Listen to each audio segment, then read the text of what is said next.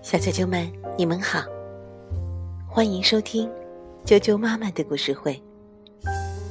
我是爱酱妈妈，今天给大家带来的故事名字叫做《精灵和鞋匠》。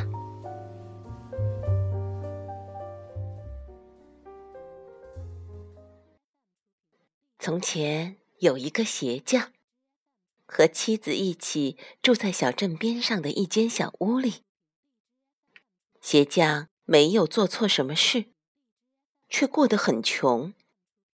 到后来，他剩下的钱只够买一张小小的皮了。这么小的皮，只够做一双鞋子。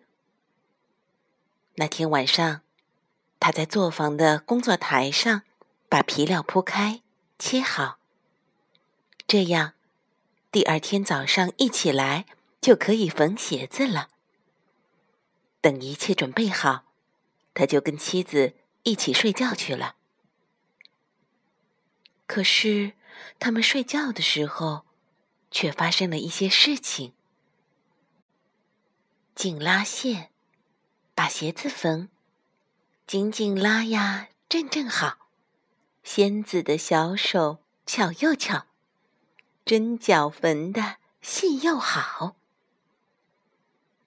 第二天早上，鞋匠一觉醒来，走进作坊，打算缝鞋子。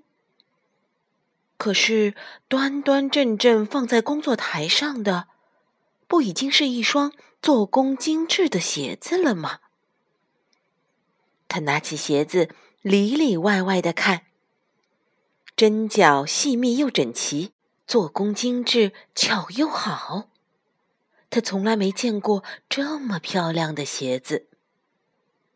鞋子放在橱窗里没多久，就来了一个顾客，用很高的价钱把鞋子买下，带回家去了。现在，鞋匠的钱可以买一张更大、够做两双鞋子的皮料了。那天晚上。他在作坊的工作台上把皮料铺开、切好，这样第二天早上一起来就可以缝鞋子了。等一切准备好，他就跟妻子一起睡觉去了。可是，他们睡觉的时候却发生了一些事情：紧拉线，把鞋子缝，紧紧拉呀，正正好。仙子的小手巧又巧，针脚缝的细又好。第二天早上，鞋匠一觉醒来，走进作坊，打算缝鞋子。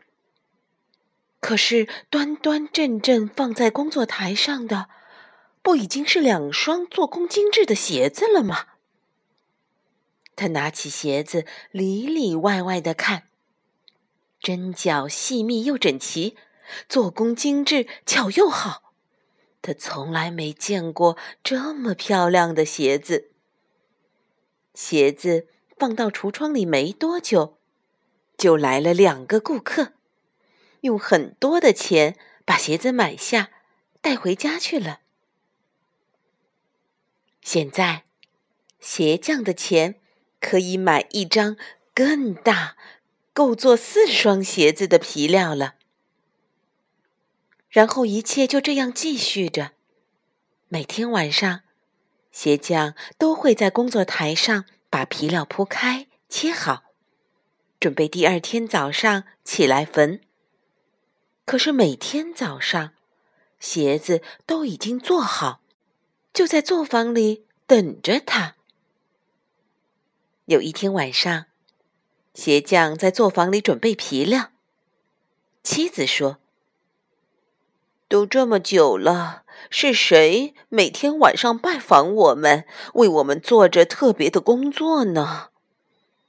今天晚上，我们干脆不要睡觉了，躲在帘子后面看看到底是谁，好吗？”鞋匠觉得这是个好主意。于是，他们让灯继续点着，自己悄悄躲到帘子后面。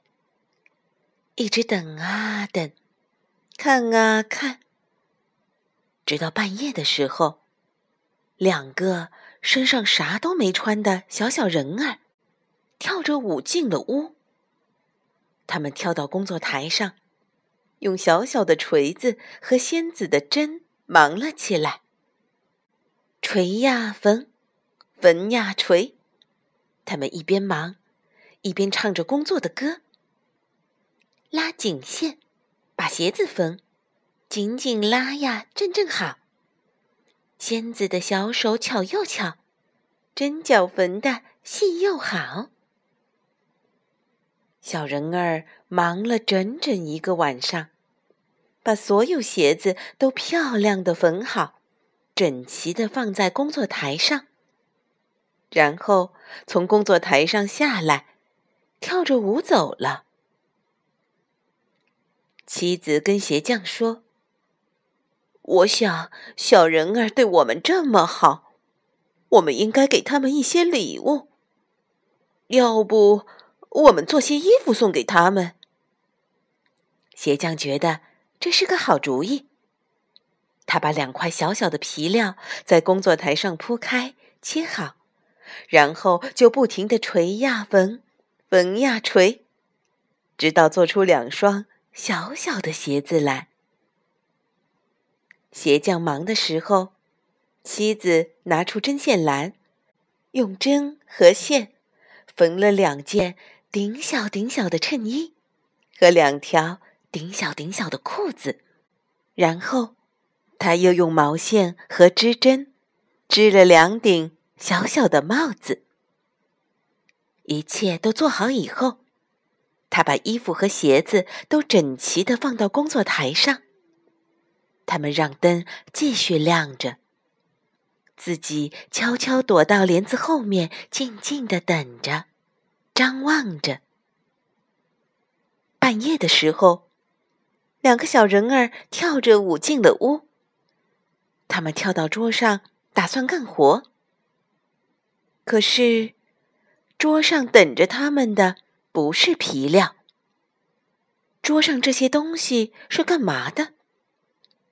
他们试着穿上小小的衬衣，嗯，刚刚好。那就试试小小的裤子吧。哦，刚刚好。小小的鞋子又怎么样？哇，也是刚刚好。最后。戴上小小的帽子吧，哇塞，还是刚刚好。